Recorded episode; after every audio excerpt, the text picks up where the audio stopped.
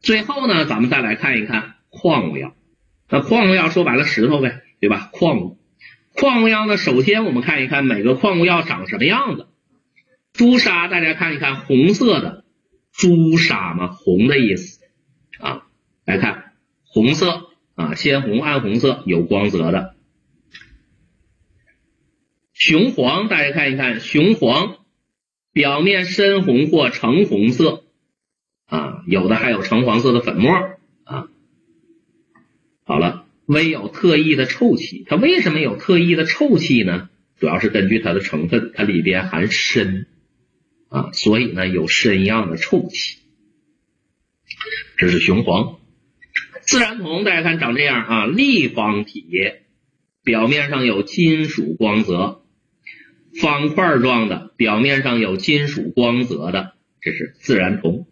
好，最有意思的是赭石，大家看赭石呢，片儿状的，一片一片的，但是有一面是凸起的，一面凸起叫做钉头。大家看凸起的这面叫钉头，你再看它的背面，凸起的对应的位置上有个凹窝，一面有钉头，另外一面有凹窝，这是赭石啊，这是赭石。再看炉甘石，炉甘石的特点呢，表面上有蜂窝状的细孔啊，大家看，表面上有蜂窝状的细孔啊，这是炉甘石。好，再看滑石，顾名思义，滑的，用手摸滑滑的，所以呢，表面上有蜡样的光泽，用手摸呢有滑润感。好了，这是滑石。用手摸滑滑的石膏，大家请看断面，你看断面石膏的断面，你会发现一绺一绺的，有纤维性的纹理，而且还有绢丝样的光泽，像绸缎一样的光泽啊，纤维性纹理，绢丝样的光泽。好，再看芒硝，结晶结晶状的芒硝，而且这结晶状的芒硝啊，表面上还覆盖有一层粉末。那是它风化之后形成的粉末啊，芒硝表面上有粉霜。如果呢拿锤子敲碎，断面上有玻璃样的光泽啊，因为它是结晶状的。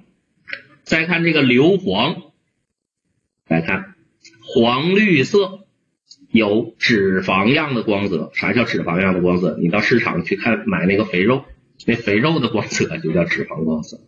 黄绿色脂肪光泽的，这是硫磺。好了，这几个图片我认识了。最后，大家跟我一起来看表格。刚才呢，我们鉴鉴别了它们长啥样，我知道了。好了，最后通过表格，咱们来整理每个药里都含什么成分以及它的调痕色。朱砂主要成分硫化汞啊，硫化汞是朱砂。主要成分是硫化汞，里边还有一些杂质啊。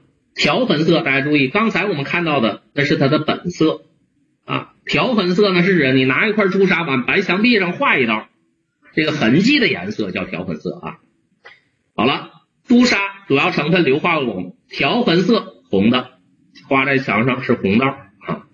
雄黄主要成分是二硫化二砷，它是含砷的啊。调痕色是淡橘红色，自然铜立方体块状的，有金属光泽的，主要成分是二硫化铁。大家注意，自然铜跟铜没关系，二硫化铁。调痕色比较特殊，绿黑色或棕红色。好了，这三个朱砂、硫化汞、雄黄二硫化二砷、自然铜二硫化铁，它们都属于硫化物。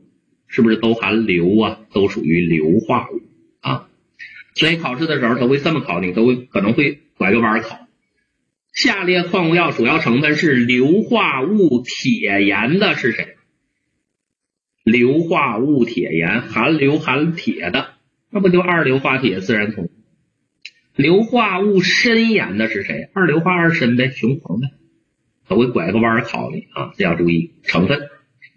我们再看其他的，赭石主要成分三氧化二铁，带钉头的赭石，它条痕色也比较特殊，樱红色或红棕色。炉甘石表面有蜂窝状细孔的，炉甘石主要成分是碳酸锌，而滑石主要成分是硅酸镁，它俩的条痕色都是白的啊，它俩的条痕色都是白的啊。好，再看石膏和芒硝要注意一下，石膏是带结晶水的硫酸钙，芒硝是硫酸钠，都带结晶水的。它俩都属于硫酸盐啊，都属于硫酸化物啊，硫磺就是硫了，所以呢要注意它们的成分，这是经常考的。矿物药除了图片你要认识，还要注意成分啊。好了，学到这儿，矿物药咱也说完了，来看看题，来看一看有钉头的是谁？谁有钉头？另外一面还有凹窝。注意钉头钉角，你别弄混了啊！钉头是赭石，钉角是草乌啊，钉角是草乌哈。好，再看下一题。好，矿物药的表面特征，断面有绢丝样光泽的是谁？表面有细孔呈蜂窝状的是谁？蜡样光泽，用手摸滑滑的是谁？绢丝样光泽、纤维性纹理的石膏，细孔炉甘石，蜡样光泽、用手摸滑滑的就滑石呗。B、C、E 啊，B、C、E 很好啊，八七零六同学很好啊，八三九九啊，二八八幺非常好。好了，那这些内容啊讲到这儿，大家注意了。我们用了三次课了啊，用了三次课，把植物药、动物药、矿物药长啥样学完了。接下来每个药长什么样子，我们学会了，这叫性状特征啊。每个药长得不一样啊，所以呢，我们要把每个药的长相要记住，要抓住它的特点。这个事儿呢，我们告一段落了。接下来给大家再来总结总结考试必考的一个内容。显微特征，啥叫显微特征啊？大家注意了，我把这个药材拿过来了，我把这药材粉碎成粉末，然后呢，这个粉末呢，我用显微镜来观察这个药材的粉末，我会发现不同药材的粉末里，我能看到不同的东西，这叫显微特征啊。举两个例子，比如说我把大黄的药材拿过来，我把大黄研成粉末。我用显微镜来看，我就会发现大黄的粉末里就有这样的东西，这叫草酸钙的醋精。大黄的粉末里醋精又大又多啊，醋精又大又多。好了，我一看到这个粉末，这个药材的粉末里有很多的醋精，就说明这个药材是大黄，别的药材的粉末不长这样。好了，我就通过这个粉末就能鉴别出这大黄是真是假了。比如说，我买一批大黄。拿着粉末，我一看，瞅老半天，啥啥啥结晶也没有，那就说明这大黄是假的。以此也可以鉴别药材的真伪，这叫粉末的特征，叫显微特征。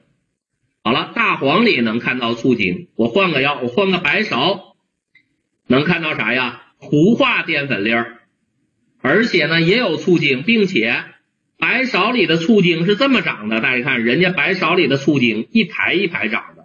醋精排列成行，有这个特点。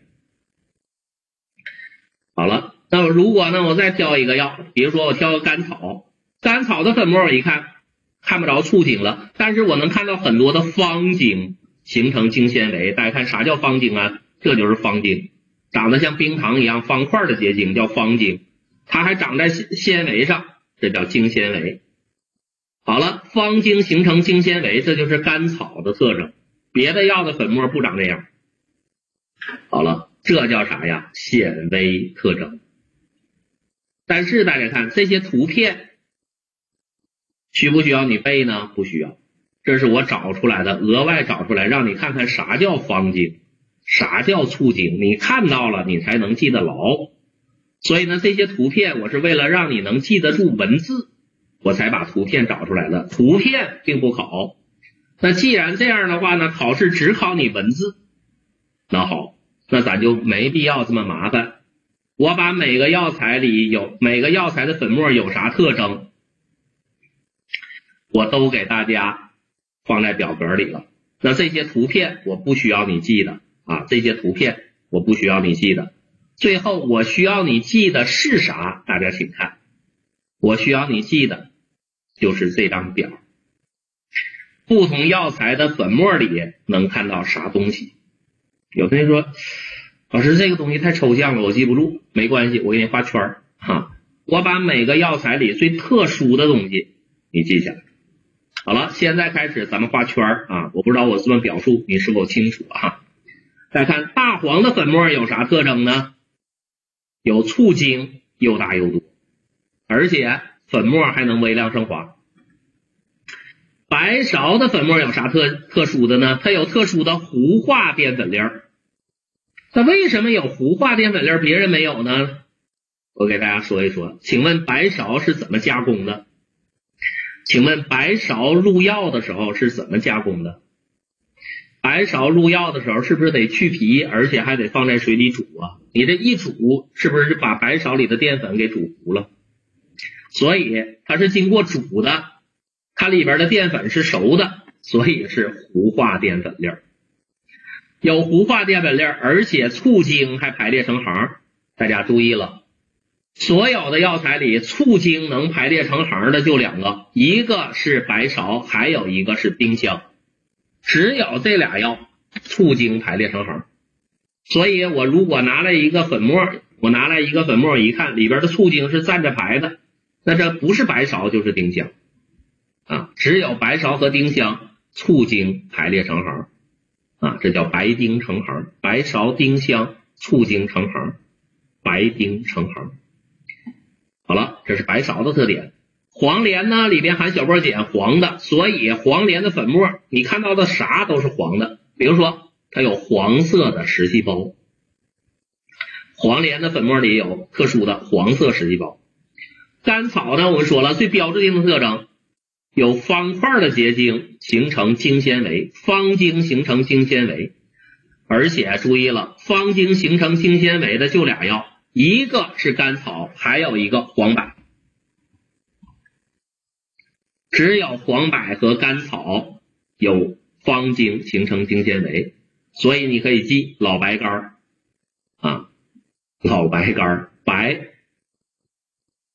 黄柏干甘草老白干这有老白干有方茎啊。黄芪大家注意了，黄芪呢还有一特点，纤维断裂成扫帚状啊，纤维断裂成扫帚状。人参呢有特殊的树脂道，而且人参里边呢也有醋精，有树脂道和醋精。当归，大家注意这四个字儿：非薄隔膜。当归的细胞和细胞之间隔膜特别薄，有非薄隔膜。好了，这是每个药材里的特征。那前面的内容啊，我为什么少了一些图给大家看呢？就是给大家加深印象。你看着图。你才知道，你才能记得牢。